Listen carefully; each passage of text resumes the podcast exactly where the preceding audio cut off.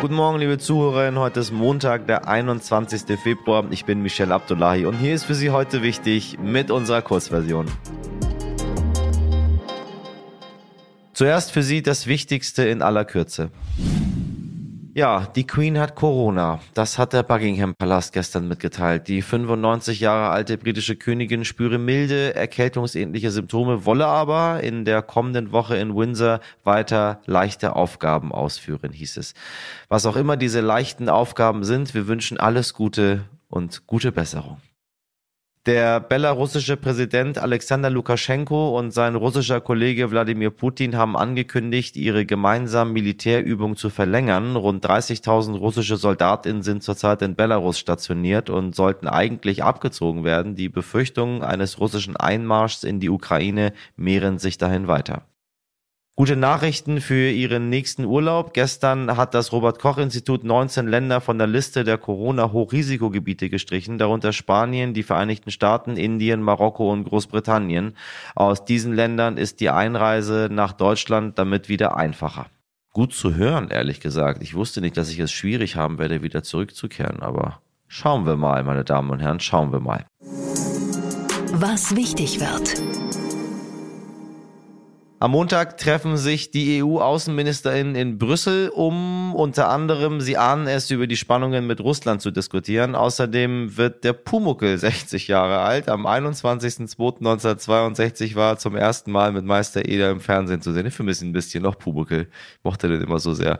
Am Mittwoch will das Kabinett den Mindestlohn von 12 Euro pro Stunde beschließen. Dieser soll dann ab dem 1. Oktober bezahlt werden. Und wir fliegen einmal quer über den Atlantik in den USA findet den Rest der Woche die Conservative Political Action Conference statt, kurz CPAC, bei der Konservative bis Rechtskonservative zusammenkommen, um sich über den Weltuntergang auszutauschen, verursacht durch das feindliche, linksgrün versiffte, liberale Amerika und ihren Anführer Sleepy Joe.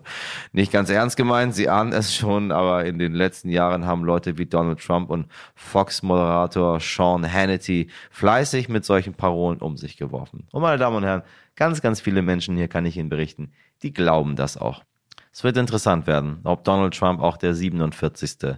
Präsident der USA wird. Oh, oh, oh, ich sehe schon die einigen Halsschlagadern bei den ZuhörerInnen jetzt da pulsieren. Wie konnte er das nur sagen? Ja, meine Damen und Herren, wir konfrontieren Sie hier nicht mit dem, was wir gerne sagen möchten, sondern mit dem, was sein kann. Und am Donnerstag wird in Köln Weiberfastnacht gefeiert mit 2G-Plus-Regel, also geimpft und tagesaktuell getestet. Der Karneval in Rio, der traditionell am Freitag hätte beginnen sollen, wurde derweil abgesagt, beziehungsweise vorerst auf April verschoben. Gott bin ich froh, dass ich zur Karnevalzeit nicht in Deutschland bin. Und wenn ich in Deutschland bin, dann wissen Sie ja, da sind wir in Hamburg und da gibt es sowas nicht.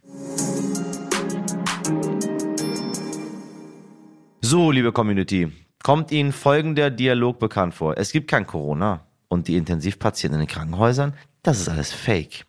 Ja, das werden Sie sicher hier und da schon mal gehört haben. Leider muss ich sagen, dass ich solche Dialoge auch schon geführt habe. Oft. Deshalb haben meine Redaktion und ich uns gefragt, wie gehen wir mit Querdenkern um? Menschen, die die Impfung oder gleich die ganze Pandemie in Frage stellen. Auch nach zwei Jahren noch. Wir haben einen Aussteiger aus der Szene hier bei uns im Podcast. Es hört sich so komisch an, dass man über einen Aussteiger redet, als wäre der irgendwie, weiß ich nicht, vorher bei Scientology gewesen oder bei den Zeugen Jehovas oder Neonazi oder so. Nee, aber mittlerweile ist das so. Wir müssen von Aussteigern sprechen. Und zwar auch dank der Unterstützung von Philipp Daum, Zeit Online, Autor und Journalist. Er hat es nämlich geschafft, mit einem ehemaligen Querdenker direkt ins Gespräch zu kommen. Er nennt ihn Harry zum Schutz seiner Identität. Alle Namen, die jetzt und im Laufe des Interviews fallen, sind verfremdet auch wir schützen die Identität der Person. Harry ist in psychologischer Behandlung und sagt heute von sich, er hätte selbst fast zur Waffe gegriffen. Er war lange gegen die Impfung, lief auf Demos mit und glaubte an sämtliche Verschwörungszahlen. Meine Kollegin Sabrina Andorfer hat sich intensiv mit ihm ausgetauscht. Ihr hat Harry auch erzählt, wie er erst langsam und dann immer heftiger in die Querdenkerszene reingerutscht ist. Ich war ja total Corona-Leugner. Ich gesagt, das existiert nicht. Das ist ja äh, eingeschleust worden. Das ist dazu da, um die Menschheit zu vernichten. Die ganzen Videos und die ganzen Demos, die haben mich eigentlich richtig aufgeheizt innerlich und die haben mich zum Zerbruch geführt, zum Schluss endlich. weil ich gemerkt habe, das ist, das bin nicht ich. Eigentlich bin ich ein sehr gefühlsvoller Mensch und möchte eigentlich äh, Harmonie Mittlerweile ist Harry tatsächlich geimpft. Mein Kollege Philipp Daum hat ihn sogar zu seiner ersten Impfung begleitet. Harry hat sich damals mit Angst impfen lassen. Ohne seinen Freund Dieter hätte er das nie geschafft. Und wie wir alle, so wirkt Harry jedenfalls in den Gesprächen auf uns, ist er auf der Suche nach einer gewissen Zufriedenheit. Er kämpft jeden Tag für sich und seine mentale Gesundheit. Er hat Pläne und Träume und eine Idee, wie Familien und Freundschaften vielleicht doch wieder zusammenwachsen könnten. Ich bin froh, dass ich aus der Querdenker-Szene ausgestiegen bin. Aber das ist so, dass ich halt mit meinen Freunden, dass halt Freunde von mir noch da sind, die äh, halt eben nicht geimpft sind, die auch dagegen sind. Und das Problem ist ganz einfach, wir, wir müssen ähm, ja Verständnis auch zeigen, vielleicht auch wieder mal in den Arm nehmen, vielleicht auch mal wieder ja, sich gern haben an diese ganzen Streitigkeiten und der ganze Hickhack und wir müssen die Leute annehmen, so wie sie sind, aber ihr Verhalten und ihre, ihre, ihr Ansinnen, das kann man natürlich ansprechen und auch verurteilen. Nur den Mensch darf man nicht verurteilen. Das ist das Wichtigste. Danke, Harry, auch für den Mut, mit uns zu sprechen. Nun fragen wir uns natürlich, wie hat er den Ausstieg geschafft und wie begegnen wir als Gesellschaft Menschen wie Harry, die ganz schön tief drin in diesem Glauben waren, dieser Sekte muss man schon fast sagen. Philipp Daum hat sich monatelang intensiv mit der Szene beschäftigt und er hat mitverfolgt, wie Dieter, Harrys bester Freund, ihn langsam aus dieser Szene rausgeholt hat.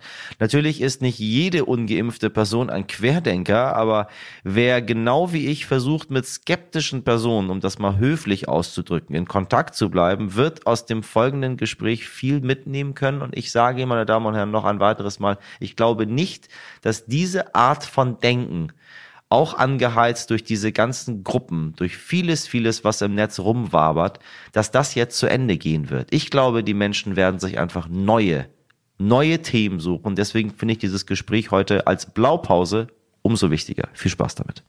Philipp, ich grüße dich. Hi, grüß dich. Ähm, ich zitiere mal direkt äh, aus deinem Artikel. Um genau zu sein, er hat alles, was er über die Impfung bekommen konnte, in sich aufgesogen, fünf, sechs, zehn Stunden täglich. Ähm, ich habe mir dieses Gespräch sehr gewünscht mit dir. Äh, wir haben in der Redaktion lange darüber uns unterhalten, dass wir schon von Aussteigern reden, als würden wir über so eine, weiß ich nicht, Sekte reden, über Scientology, über mhm. Neonazis, über, weiß ich nicht, Zeugen Jehovas. Und jetzt reden wir bei der Querdenkerbewegung auch über Aussteiger. Und ich habe mir das Gespräch so sehr gewünscht, weil ich selber ein bisschen ratlos bin. Ich habe jemanden bei mir aus einem ganz, ganz direkten Freundeskreis, der mhm. urplötzlich auch dorthin abgedriftet ist. Ein Mensch, den ich unfassbar gern habe. Mhm. Kannst du uns mal in die Gedankenwelt von, von Harry mitnehmen? Was, was ist da passiert? Ich, ich versuche das nämlich selber auch zu verstehen gerade.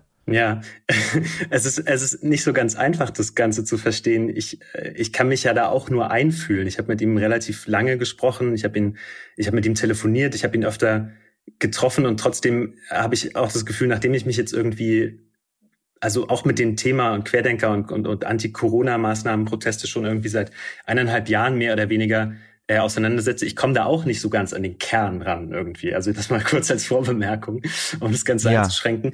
Aber ich glaube, wenn man eben so, so viel Zeit auf, auf Telegram verbringt und so bombardiert wird mit solchen Sachen, dann ist es eigentlich im Grunde ein bisschen wie ein Suchtzustand. Dann kann man sich das so vorstellen, als hätte man jemanden, als hättest du in deinem Fall deinen Kumpel an eine Sucht verloren, so als wäre der drogenabhängig oder Alkoholiker. Die, die Parallele habe ich vorher noch nie gemacht, als ich darüber nachgedacht habe, aber als ich mit Harry äh, geredet habe, der verschiedene Suchtproblematiken hatte in seinem Leben und immer noch hat, ist mir klar geworden, dass die Parallele vielleicht hilft, um das zu verstehen. Hast du irgendwie herausfinden können, wie das passieren kann, dass man so dermaßen absurde Dinge glaubt?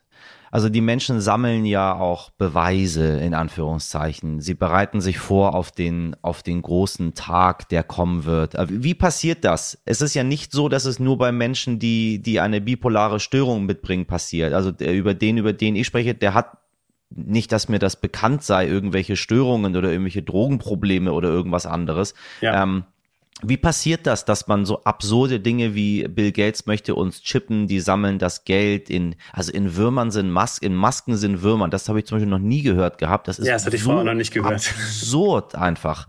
Äh, es ist einigermaßen absurd und ich glaube, das ist ein Prozess, in dem man langsam reinkommt und auch ein Prozess, der, der, der Wochen dauert und Monate dauert und man nähert sich dem Ganzen an. Ne? Aber Harry war auf jeden Fall irgendwann in einer absolut krassen Filterbubble drin. Also ich habe es ja beschrieben, der hat es ja auch für seinen seinen Kumpel gemacht, der ihm sozusagen ein Telegram-Video nach dem anderen geschickt hat und er sollte das dann archivieren, weil äh, Harry hatte mal IT-Fachmann gelernt und der, der Kumpel, der äh, kannte sich nicht so gut aus. Ne? Man muss dazu sagen, das ist eine ältere Generation, die sind beide so um die 60 ungefähr. Dann wirst du bombardiert und wirst bombardiert und er hat das Ganze wie in so einem Wahn wahrgenommen. Ne? Also es ist einfach so ein Verschwörungsglauben. Ich glaube, irgendwann ist man einfach tief drin in, in diesem, in diesem Freund-Feind-Denken auch und ähm, hat einfach dieses Gefühl, dass einem da irgendjemand nach dem nach dem, nach dem Leben trachten will. Und das ist ja, es ist ja auch eine sehr virtuelle Art und Weise, sich mit der Welt zu beschäftigen. Ne? Also du sitzt den ganzen Tag vor einem Bildschirm. Du ja. gehst nicht mehr groß raus. Du bist isoliert. Das ist ja auch irgendwie der Sinn der Sache gewesen in der ganzen äh, Corona-Krise, in der Pandemie. Ähm, und, und dann verschwimmt irgendwann so ein bisschen Wirklichkeit und virtuelle Welt. So könnte ich mir das erklären. Und gleichzeitig umgibst du dich ja immer mehr mit Leuten, die das Gleiche glauben wie du und hast weniger Kontakt zu anderen Leuten, weil viele Leute sich ja dann irgendwann nicht mehr auf diese Grundsatzdiskussionen einlassen. Das ist ja, glaube ich, das Drama, das sich in vielen Familien und Freundeskreisen so in den letzten zwei Jahren abgespielt hat, dass man anfängt, noch mit den Leuten zu diskutieren, weil man ja denkt, okay, da wird eine Behauptung aufgestellt, du stellst eine Gegenbehauptung auf oder du, du, du kommst mit Studien oder sonst was. Aber es ist so eine fundamentale Art zu denken, denken. Das ist so eine unglaublich misstrauische Art und Weise, alles zu interpretieren, dass du da nicht gegen ankommst. Also du könntest quasi jede Behauptung, die dann jemand, der tief in Verschwörungstheorien drin ist, äh, aufstellt, widerlegen, aber du würdest, der redet eine Minute und du brauchst vier, fünf Stunden, um das alles gerade zu recherchieren, wenn du es überhaupt kannst.